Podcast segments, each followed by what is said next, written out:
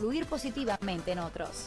Con nosotros, la actual protagonista de la taquillera pieza teatral Brujas y locutora de las tardes calientes de Amor 107.5 Univisión Radio, Roxana García. La siguiente mujer de éxito con tacones tiene una reconocida larga trayectoria en los medios de comunicación, especialmente por... Señores, ahora sí, Roxana García con ustedes.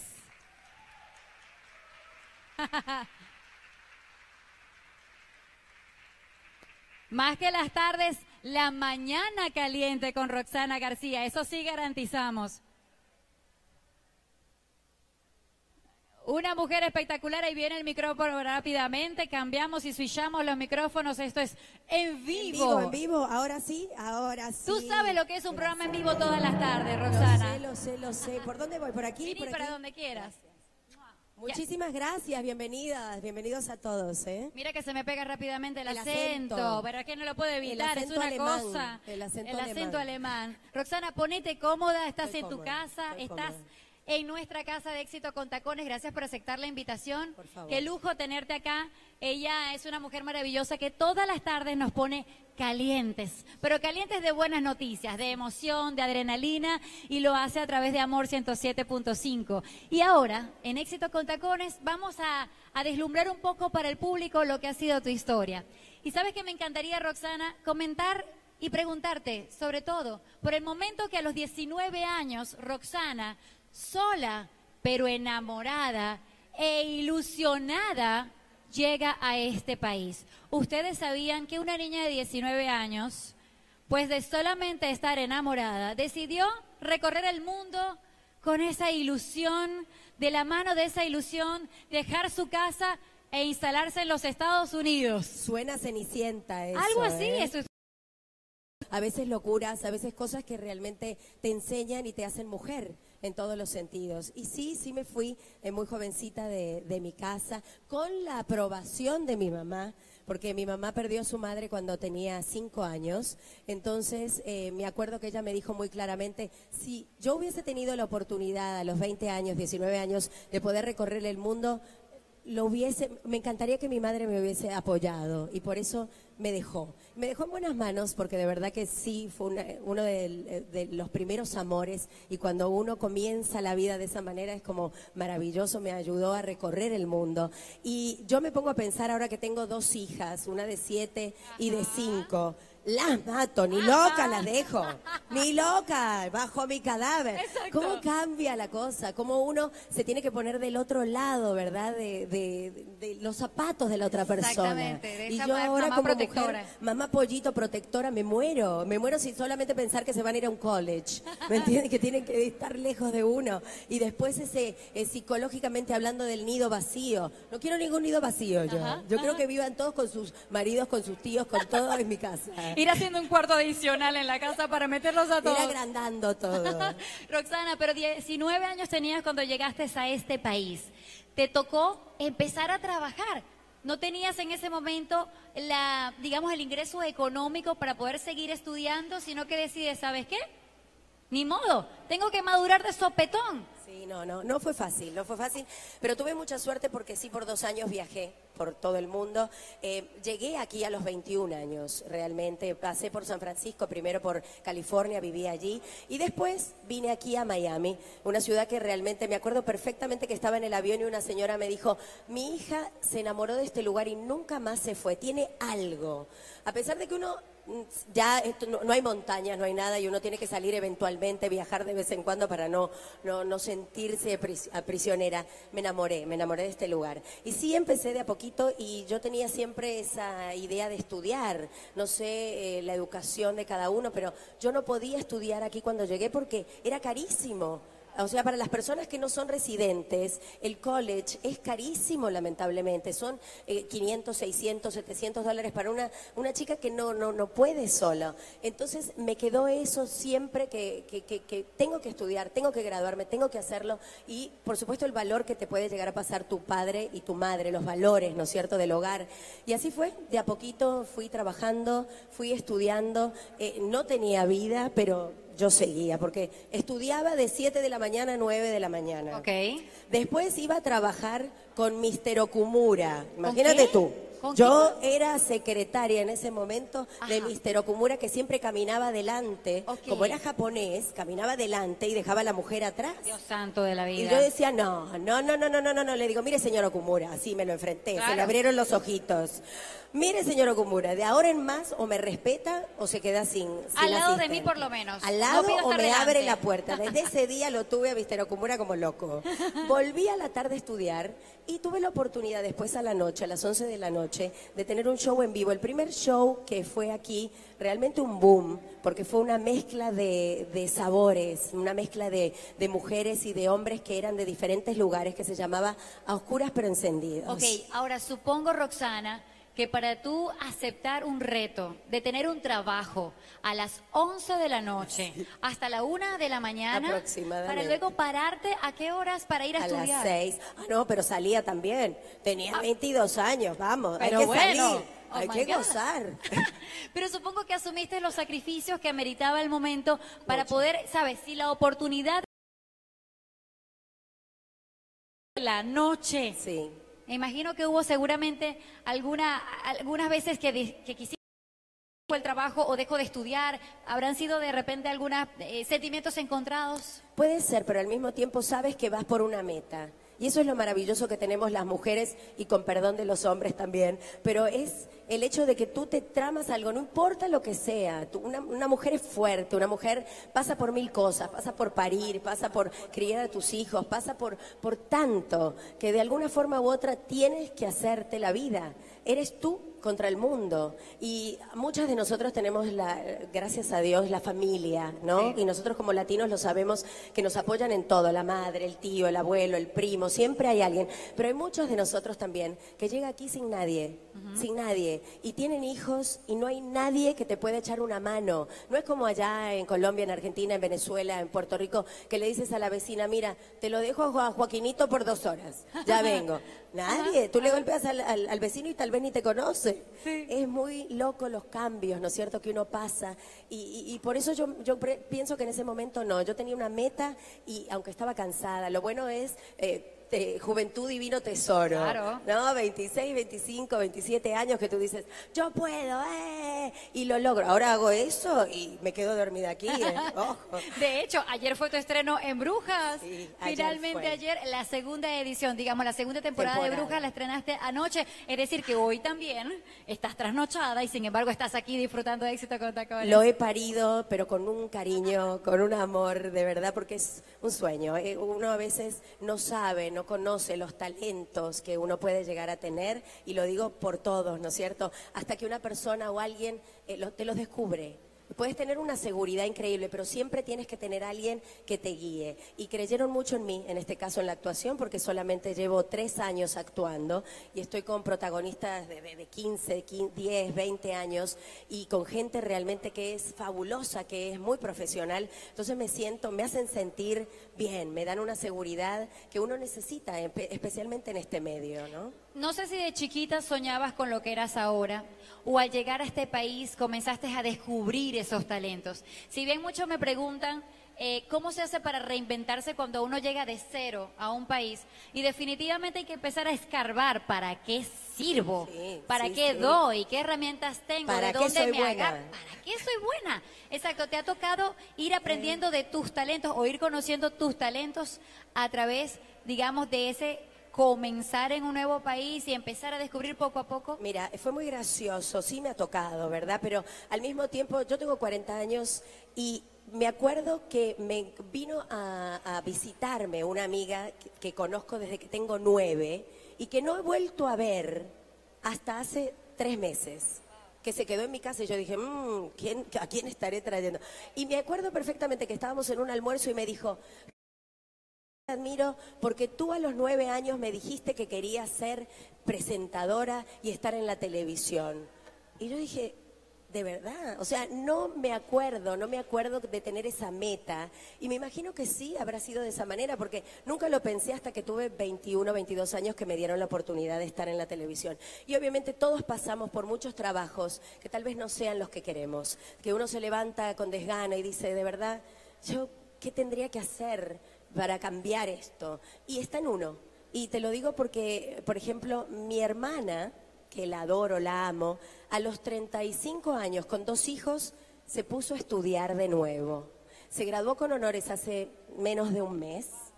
Y eso a mí me da, me pone a pensar, digo, caramba, ella quiso cambiar su vida, lo logró con el sacrificio y con la ayuda de todos, porque obviamente uno tiene que cuidar al niño, el otro, como digo, la familia es tan importante en ese procedimiento. Pero, pero lo hizo, lo logró y cambió su ritmo, cambió para algo que de verdad uno quiere hacer. Eso es lo que uno piensa, ¿para qué soy buena? ¿Qué es lo que me gusta hacer en esta vida? A este trabajo que de verdad no me gusta por tantos años, o de verdad puedo hacer algo y cambiarlo. ¿Y te tocó de repente asumir algún trabajo el cual ameritó muchos sacrificios, al que tuviste que renunciar o al que le tuviste que decir que no? Bueno, la verdad yo tuve mucha suerte, bueno, suerte, lo hablábamos anteriormente, suerte es la oportunidad. Pero el primer trabajo que tuve a los 21 años, sin hablar inglés, fue de telemarketer. ¿Y tenías que hablar inglés? Y tenía que hablar inglés. Ay, Dios mío. Entonces yo llamaba Y a la vender, gente, además. Y en inglés. Y Y, en vender. California, que tienen un acento que te miran como... Y, y- y hace 15, 20 años atrás, imagínate. Yo llamaba y tenía que decirles que se habían ganado, si daban 300 dólares, se habían ganado un viaje a Europa. Una cosa así. Hello, hello. Imagínate todas señoras que, me- que- que lo único que hablaban era inglés. En ese momento los latinos no estábamos tan hot como ahora. Nadie me entendía. No vendí, pero ni un dólar. O sea, la pobre gente diría, ¿y esta mujer que me está hablando? Hello, sí, welcome. Ah, do you wanna buy tre- 300? O sea, horrible, ni yo me entendía. O sea, pero bueno, uno pasa por 20 cosas y va aprendiendo. Y bueno, increíblemente me gradué aquí en el sur de la Florida eh, como broadcaster, ¿no? Y como business administration. Y te graduaste en ese momento as- estudiando y trabajando al mismo tiempo. Es decir, a cuesta de sacrificio lograste sacar tu carrera. Sudor y y, lágrimas, sí. sí. ¿Sola pagabas tu carrera? Sola, pero con una mentalidad, como digo, que uno, uno tiene que tener una meta en la vida y decir, esto lo voy a lograr. Me cueste lo que cueste y tarde lo que tarde, porque cuando uno hace eso, yo me acuerdo el día de mi graduación, a los 28 años, porque como no había estudiado, tuve que retomar, ¿no? Todo. A los 28 años, y me, pa- bueno, me dieron, me gradué con honores. Entonces, en la plena ceremonia, dicen, bueno, ahora yo llegué, hecho una loca, dije, 3.7, soy la mejor de todas, acá nadie tiene más. Se paran, dicen, bueno, los que tienen 3.5, yo digo, "Ah". 3.7, me paro, dos más se pararon. Yo dije, aquí llegamos, nadie más. 3.8, se paran tres más. Cuatro. Cuatro en una super A, o sea, todo A, durante dos, cuatro años con A. Se paran cuatro rubias. Encima rubias. Además, ¿Ok? igualadas. Y- le dijiste, igualadas. ¿Qué hacen esta? Para mí que compraron el Bajate título. de ahí, le decís, bajate, vení que te bajas. En el podium, porque encima yo no pude hablar, me dio una rabia. Solo las de cuatro Ah, uh. Que te hablaban. quitaran el micrófono. Eso es lo peor. Lo peor viene ahora. Yo soltera, obvio, ¿no? 28 años soltera. Se para la primera rubia y dice, gracias, thank you. Quiero agradecer a mi marido y a mis cuatro hijos. Yo digo, ¿qué? Cuatro hijos, graduándose. ¿Pero qué hace esta? ¿Con ¿Quién le...? A sí mismo. Entonces yo digo, caray, o sea, soy una sonza, me costó, obviamente, todo el mundo, pero te das cuenta como siempre hay gente más sacrificada, gente que lo logra, gente que de verdad puede, a pesar de cuatro hijos, la otra también tenía tres, la otra tenía uno. Yo digo, yo soy una tonta. Y tú decías, y yo pensé que yo, yo, me estaba sacrificando. que cuando me llamaran iban a, a salir fuegos artificiales. No, y no solo eso, sino que tú creías que estabas haciendo un gran sacrificio por lograr esa meta y cuando Nada. ves, oye, los otros la tienen peor para alcanzar la misma meta. Soy una A los otros tienen más obstáculos y más piedras y más fuerte para alcanzar la misma meta que yo y yo me estaba Y quejando. Por eso siempre decimos, no, es demasiado duro, yo no puedo hacerlo. ¿Cuánta gente lo logra y logra mucho más y, y con más sacrificio? Por eso uno tiene que estar agradecido de lo que tiene y, y de verdad estar feliz con las cosas y, y- y- ser agradecido, esa es la palabra, ser agradecido con Dios, con, con tus creencias, con tu religión, con tu vida, ¿no? Lo que sea que, que te guíe en esta vida. Ahora que me hablas de agradecimiento, precisamente quería preguntarte qué herramientas tomas en esos momentos, tal vez de depresión, de desasosiego, de indecisión, am, si han habido momentos donde la fe ha bajado un poco, el temor o el miedo se ha querido acaparar de ti. Mi única solución para ese problema es un happy hour. My God, ¿de 4 a 6 o de 6 a 8? un buen vinito, no, no. Yo creo que, como dices, esa es la persistencia, es el tener gente que uno quiere. Para mí lo más importante es la amistad, lo valoro muchísimo, la gente que te apoya, especialmente cuando estás en las malas. Ajá. Porque para ir a un happy hour, para ir a disfrutar, todo el mundo se prende, todo el mundo es feliz, todo el mundo está bien, nos sacamos unos selfies y, y la vida es bárbara. Pero cuando estás en esos momentos de angustia o el, problemas de salud, Allí es cuando te das cuenta. Te digo porque mi madre ha tenido unos problemitas en estos meses anteriores y es tan fuerte el ver como ella misma dice, caramba, si uno no tiene salud, no tiene nada. Y ella es una mujer que, o sea, me ha guiado toda mi vida y es fuertísima, fortísima, fortísima. Y sin embargo la vi tan débil en ese momento cuando eh, tenía problemas. Y yo digo, wow, por eso uno se- tiene que chequearse, tiene que estar pendiente de uno. Yo sé que uno, la mayoría como mujer está que los niños, que el colegio, que esto, que hay, encima hay que disfrazar al niño de sexto grado y tiene no sé qué cosa, el trabajo. Pero la salud es el eje de todo. Y hay que, hay que de verdad cuidarse, ¿no? Quererse. Así es. Ahora que me hablas de hijos.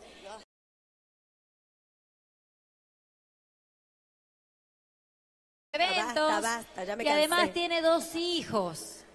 Te ha tocado, tú sabes que eh, conversando siempre entre mujeres, entre tertulias femeninas, el típico tema, ¿cómo hacemos nosotras para ser esa profesional exitosa y una madre exitosa a la vez, y una esposa exitosa a la vez, Ay, y una amiga exitosa a la vez, y una hermana, ya Pero cansada. te das cuenta que uno mismo se lo pide, es lo que decía anteriormente, uno mismo se exige el ser el todo y, y se olvida de, de cuidarse. Es difícil, es muy difícil ser eh, madre en- y es muy difícil ser madre, me imagino que nuestras madres y nuestras abuelas decían lo mismo, es difícil ser, ser madre ahora. Eh, la tecnología es algo que a pesar de que nos ayuda, también nos está traumando Alejando a y veces. alejando. Porque hay un chiste muy gracioso el otro día que vi que dice, estaban en una funeral, ¿no es cierto? Y el hombre tendido ahí y la mujer con dos amigos más, las sillas vacías, y dice, pero qué raro, si tiene 3.500 amigos en Facebook. Oh my God. Y te das cuenta que puedes tener 5.000 Wow. amigos en Facebook. Todo el mundo es like. En las fotos uno en Facebook siempre está... Y te sacas 30 fotos antes de que salga esa. ¿eh? Yo no sé los exactamente. selfies. Pero amigos, de verdad, de verdad, gente que tú puedes contar, es muy difícil. Y la tecnología nos está alejando un poco. Uno tiene que ser muy consciente. Ojo, nos ayuda en todo sentido, nos ayuda a, a prepararnos, nos ayuda a, a estar en más lugares. En mi trabajo, la tecnología, tengo que estar constantemente mostrando una foto.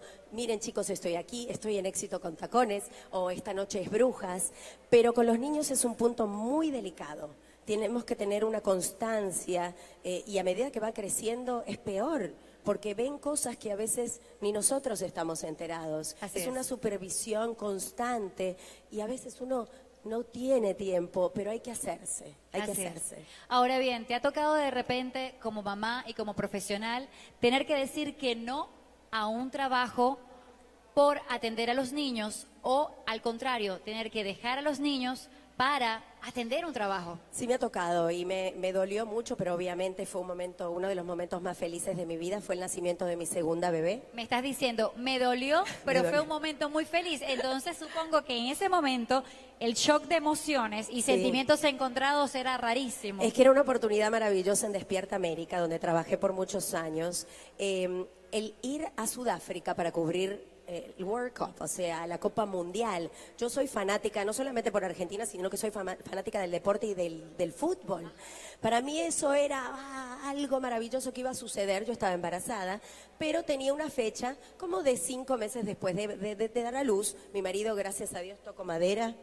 es súper compañero en ese aspecto, es un muy buen padre. Entonces yo sabía que él, mi mamá, gente que de confianza iba a poder.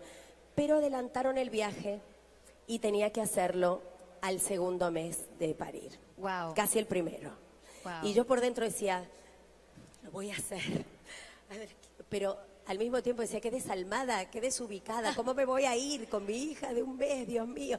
No sé qué, bueno, una tontera que al mismo tiempo obviamente jamás me hubiera ido y dejado a mi hija, pero fue algo que tuve que, dejar, ¿no? Que querría, que soñé o que me hubiese gustado cumplir y sin embargo eh, no se pudo. No fue el eh, the right timing. A veces el tiempo es de Dios, ¿no? El tiempo es correcto y, no tuvo que suceder. De esa manera trabajas eh, la emoción entre mamá y profesional, cada una de las decisiones que tomas, ¿cómo haces para, para aguantar el equilibrio entre el profesional y la mamá y la esposa? Yo creo que una de mis bases eh, principales, porque lo viví con mi madre, es la admiración a la mujer, la admiración a mi mamá, de verla trabajar, de verla constantemente luchando para que yo tenga una educación, para que tenga valores, para que la familia sea unida.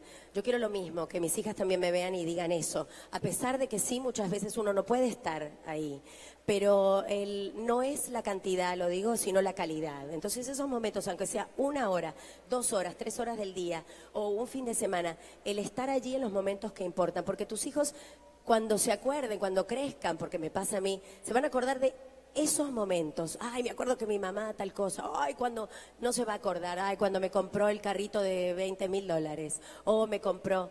Sino en, la situación, ¿no? En el cariño que le puedas dar. Yo creo que esa es la palabra, la admiración que busco que mis hijas tengan de mí. Y ahora son niñas y lo logro, ay, me pongo cualquier cosa, ay, qué linda mamá, eres la princesa. Puedo estar con una lagaña aquí, soy su héroe. Pero díganme en 10 años, cuando tengan 15 y 17, ¿me quiero tirar de un balcón? Y van a empezar así, mami, no. Qué ridícula, ¿cómo te pones esa pollerita, esa faldita tan corta? Así mismo voy a sufrir. Exactamente. Ahora, como hija, ¿viviste esto también, de, eh, digamos, de chiquita con tu mamá? Eh, la relación eh, papá, mamá e hija de la infancia, tu infancia, ¿cómo fue? Bueno, mi infancia fue hermosa, pero sí sufrí el hecho de mi madre trabajar constantemente, mi papá también, pero uno como mujer más apegada a la mamá. Entonces es algo que uno aprende como mujer para esas lecciones de la vida. Mi madre ha sido todo para mí, pero sí me hubiese gustado que tenga más tiempo conmigo. Entonces yo trato por todos los medios que ese, ese error, que lo puedo llamar error, no suceda con las mías, aunque a veces es casi imposible. ¿Cuántas de nosotras o de nosotros a veces no tienen dos trabajos o, para poder sobrevivir? ¿Cuántas mujeres no hay que, han, que, que, educan a sus hijos solas? Son madres solteras. Entonces, es, eh, es, bien complicado el balancear para poder darle todo lo que no has tenido cuando eras niña y al mismo tiempo darle tiempo, ¿no? ¿Te ha tocado llevarte a los niños a tu trabajo? Sí, sí, definitivamente. Pero en mi caso es hermoso también porque aprenden y me ven haciendo algo. Cuando van al teatro, wow, yo digo, Dios mío, que no quieran, que no quieran ser actrices. Te iba a preguntar eso. ¿Alguna tiene alguna obra artística las que dos, la, ves, ahí como inclinada? Las dos, las dos cantan, pero mi marido es muy deportista, entonces él me dice, Dios mío, que sean tenistas, así ya nos salvamos para el resto de la vida. Para que nos mantengan. Algo que nos mantengan de viejo yo digo, ay, Dios mío, sigue soñando. Exacto, como esposa. Quiero conocer la faceta de esposa. Oh. En ese caso, eh, ¿has involucrado a tu esposo en tu trabajo o mantienen de repente como que la distancia, mira, cuando es trabajo es trabajo, cuando estamos juntos en casa es otra cosa, o lo has tenido que involucrar para que entienda los sacrificios de una vida artística? Él lo entiende perfectamente porque, bueno, I'm gonna brag, ahora voy a... Eh, mi marido fue modelo por 10 años en Milán. Entonces era un, ah, yo no soy boba, eh, claro, los genes hay que mantenerlos. Pero entonces él sabe la dedicación que tiene que haber. Imagínate uno dice un modelo, pobrecito, se para ahí, no pasa nada. No, señor, es un trabajo constante y, y entonces él sabe que tengo que presentarme, que tengo que ir, que tengo que hablar, que tengo que sacarme fotos y disfrutar, porque a mí de verdad me gusta, no sé si se dieron cuenta, me gusta hablar, pero... Me gusta un mal necesario, un mal necesario. Me gusta sacarme fotos, me gusta compartir con las personas, me gusta, lo disfruto. Y el pobre, le digo pobre porque él, se tiene que aguantar todo eso, la pobre mujer que le rompe el oído. Entonces somos un balance perfecto, él tranquilo, calladito, mi guardaespaldas ahí, y yo le hago cuando ya me quiero ir. Exacto, me lleva. Entonces se, se conocen, se hablan en seña. señas. Exactamente, como los beisbolistas, tal cual. Pero qué rico tener una pareja que entienda una vida Sí, no es artística, una vida sacrificada, como la vida de los doctores, como No, la vida de los médicos. Yo no me podría casar ni con un policía ni con un médico. Así dicen los que no Claro, tienen. Así ni con un actor. Bueno, Mira. no me puedo casar con nadie. Déjalo deportista, ya. Ya. está. Pero sin embargo, evidentemente qué bueno que para ustedes se puedan engranar de esa forma, se puedan entender, comunicar. ¿Cuáles han sido las claves dentro de la pareja para mantener esa comunicación y esa armonía Eh, matrimonial esa es de una vida clave. artística? Esa es la clave, la comunicación. Y no es fácil, yo llevo 11 años casada, con mis altibajos, todo es muy maravilloso, muy lindo, pero hay que mantener un matrimonio.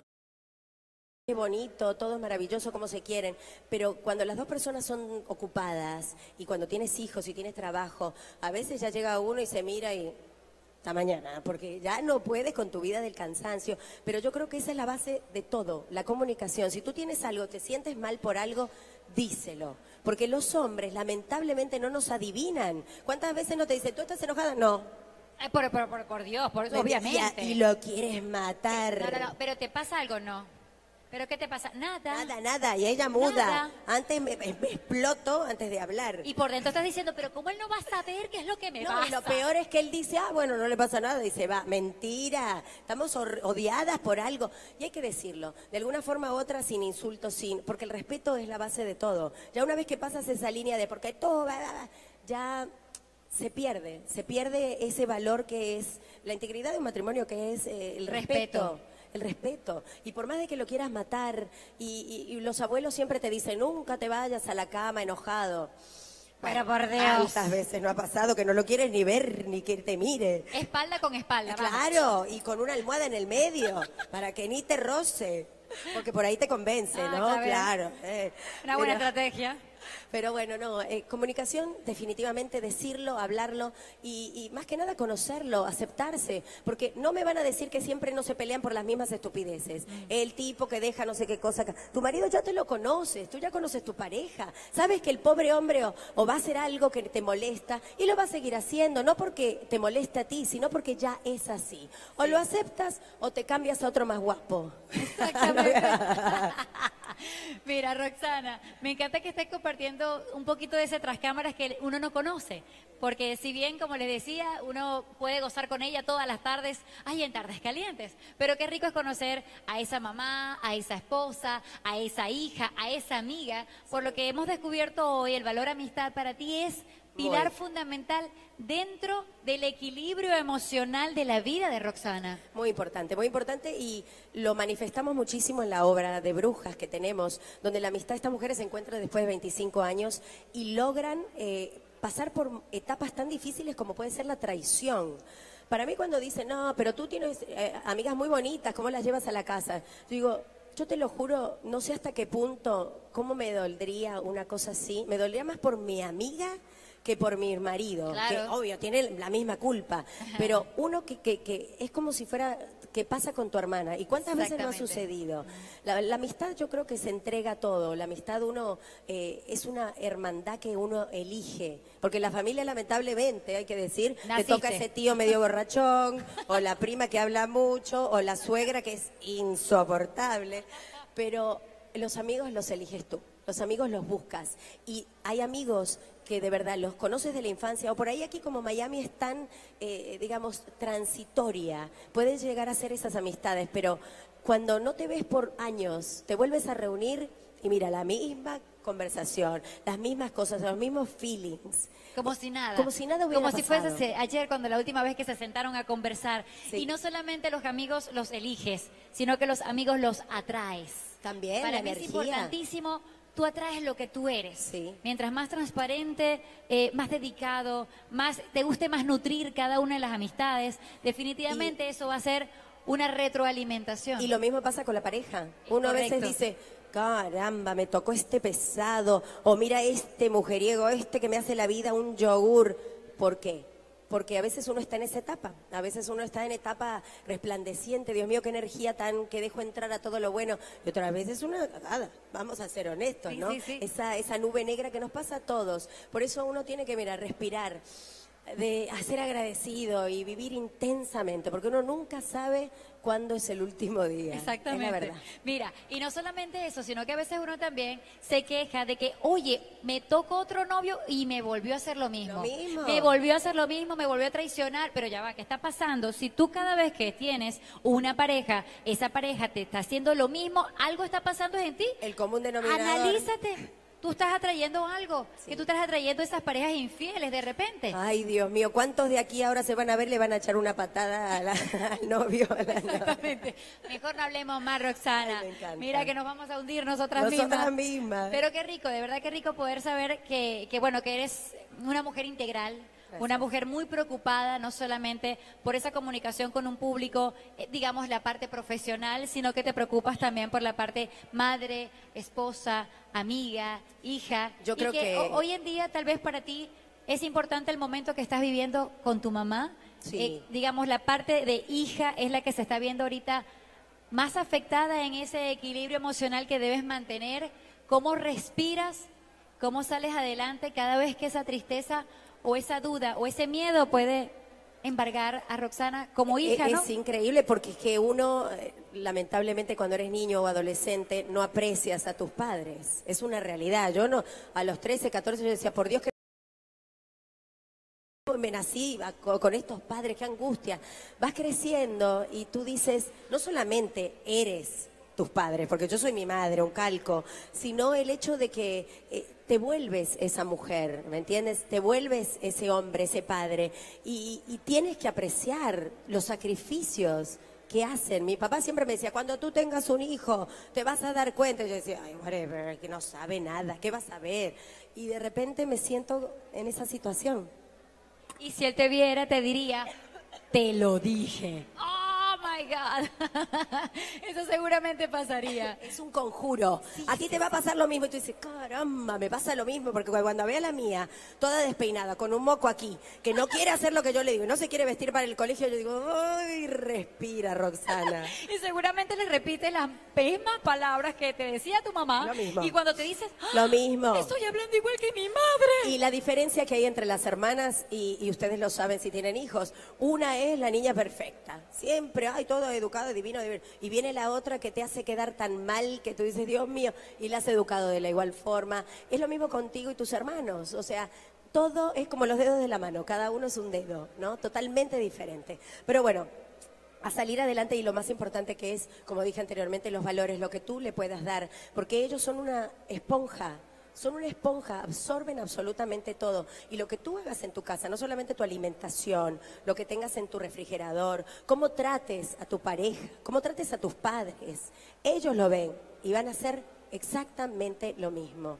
Porque si las, los amigos de ellos son un reflejo, ¿no? O sea, son, eh, eh, los pueden llevar por mal camino, es entendible, pero cuando ellos están educados como tú quieres que estén, es muy difícil, es muy difícil que los saques de tus valores y, y es difícil en la educación. ¿eh? Sé que te fuiste temprano, sé que te fuiste a los 19 años de Argentina. Sí. No, mentira, antes, tú Sí. viajaste, antes por Bolivia. Me fui por Bolivia. Ok, antes, hay sí. cosas que de alguna forma mantienes de esa idiosincrasia de Argentina. Eh, Sí. ¿Le has tenido además que inculcar a unos hijos que nacen en Norteamérica? Soy humilde. ¿Tú ¿eh? sabes qué? Ojo, soy humilde, ya se me olvidó el ego. No, no, no, tú sabes que sí, llevamos mucho la, tradición familiar. Eh, en mi casa, mi hermana, obvio, todo el mundo es de allí. Y, mm, y- y los asaditos, las reuniones familiares, son tan importantes. Eso sí, hay que, yo le trato de inculcar muchísimo el español y me cuesta tanto, porque con la primera los dos hablábamos español, todo estaba muy bien, mamá, papá, papá, todo. Pero con la segunda, habla inglés con la más grande. Claro. Entonces yo estoy como una idiota 50 veces al día español, español, parezco un robot. Es te vas a poner un cassette que repita español, Español, español. español, español. Y no, y me dice, mom, no estoy hablando contigo. What? Peor todavía. Estoy hablando sola. Le digo, a mí no me importa. Aunque hables sola, hables eh, español. Aunque sueñes, hablas español. Y te cuesta muchísimo porque te vienen con ese acento de Cinderella, de, de- de las novelas traducidas. Mami. O de eh, Cartoon. Network, Sí, sí, tal cual, de Cartoon sí, sí, Network. sí. ¿Puedo levantar una? Y yo, ah, peor, habla inglés entonces. Tú sabes que yo creo que ese es el, el mal de todo el que emigra. ¿Cómo voy a hacer para criar mis hijos en un nuevo país? ¿Cómo voy a seguir inculcándole eso tan lindo que yo llevo y que traigo de mi país? Las costumbres, la idiosincrasia, la forma de ser. Lo ¿Cómo peor- mantengo las tradiciones y el español, Dios mío? Eh, lo peor es cuando le pongo los, los dibujitos, cartoons, algunos son neutrales, pero otros son de España. Entonces vienen y te hablan así, y mis hijas como que, tío, no sé qué, que esto, que el otro, no entienden nada. O sea que no sé qué es peor, el remedio es la enfermedad. Pero sí el estar constantemente eh, repetitiva. Soy repetitiva en todo sentido. ¿Quién dejó esto aquí? ¿Qué pasó con esto? Soy un general y me doy cuenta de que yo antes decía, ay, por Dios, estas madres que son tan pesadas. Por... Esto yo no lo voy a hacer. Pero mira esto, por Dios, ese niño todo de, ay, por favor, a mí cuando tengo un hijo no me va a pasar. Y me pasa todo, exactamente todo lo que yo decía que no iba a suceder. Es como Increíble. un libro, es como un libro, como un manual de Ya, repetitivo. Es tal cual. Mira, tú sabes que esto es una entrevista. Muy y larga, lo eh, por cierto. No, pero mira, ah, pero, ah, no te gusta, ¿no? Mira lo que se siente, malvada, cuando haces esto todas las tardes I y pones del otro lado al entrevistado. Qué bueno se siente estar del, Del otro, otro lado, lado. Roxana. Pero sí, evidentemente la idea es mostrar la otra faceta, la otra cara, eso que queremos descubrir de esas personas que admiramos y queremos y que tenemos que además ver definitivamente que son seres humanos. Tal cual, que en su casa le pasa lo mismo, que tienen hijos y le pasa el mismo manual que a todas las mamás, que tienen las mismas preocupaciones como mujer y como esposa. Señores, esta fue Roxana García. Muchas gracias a ustedes. Gracias. Por supuesto, aquí no vengo a preguntar yo sola. Aquí el micrófono se abre para el público. Así que para nosotros es un placer. Si alguno tiene una pregunta para ella, acribíllenla. Así como hacen ellas todas las tardes para hacernos preguntas, nosotros para ganarnos concursos. Bueno, aquí no tenemos para ganar concursos. no me tenemos hagan cantar, no me hagan cantar porque ahí sí se va todo el mundo. Tenemos patrocinantes que sí les pueden dar premios muy buenos, pero sí, lo importante es que ustedes también puedan tener la oportunidad, si alguien quiere hacer una pregunta, es el momento. Y si le da pena agarrar el micrófono, usted le dice en el oído la pregunta a mi querida compañera, a Cindy, y de repente ella puede hacer la pregunta por ti, si les da pena. A ver, hola amiga, ¿cómo estás? Bienvenida, cara conocida. El micrófono por aquí. Cara conocida para mi amiga porque ella estuvo en Éxito con Tacones, primera Ay. edición y los dos días. Gracias, Wow. doctora, la recuerdo perfectamente. Gracias Qué por estar bueno, nuevamente doctora. disfrutando. Te lo dejo. Compartimos nosotros esto. Su nombre, por favor. Edith Morales. Edith. Rosana, primero que todo, eh, quiero agradecerte por esa tertulia tan agradable que has tenido, de eh, la manera de compartir con todos nosotros. Yo solamente te voy a decir algo que dijo en una oportunidad Nelson Mandela. Tú eres la mejor versión de ti misma. Ay, qué lindo. Hermoso. Gracias, Edith. Y nos sirve a todos, definitivamente. Gracias. ¿Alguien más? ¿Alguien ¿Otra más? pregunta más? No bailo, pero les contesto. Ah, Pegado no, pegado no. Eh, Eso es, eso es algo que Argentina no, no, no te da el merengue, no te da la salsa. El ¿Cómo tango, has hecho? el tango. Pero soy malísima en el tango. No lo me digas.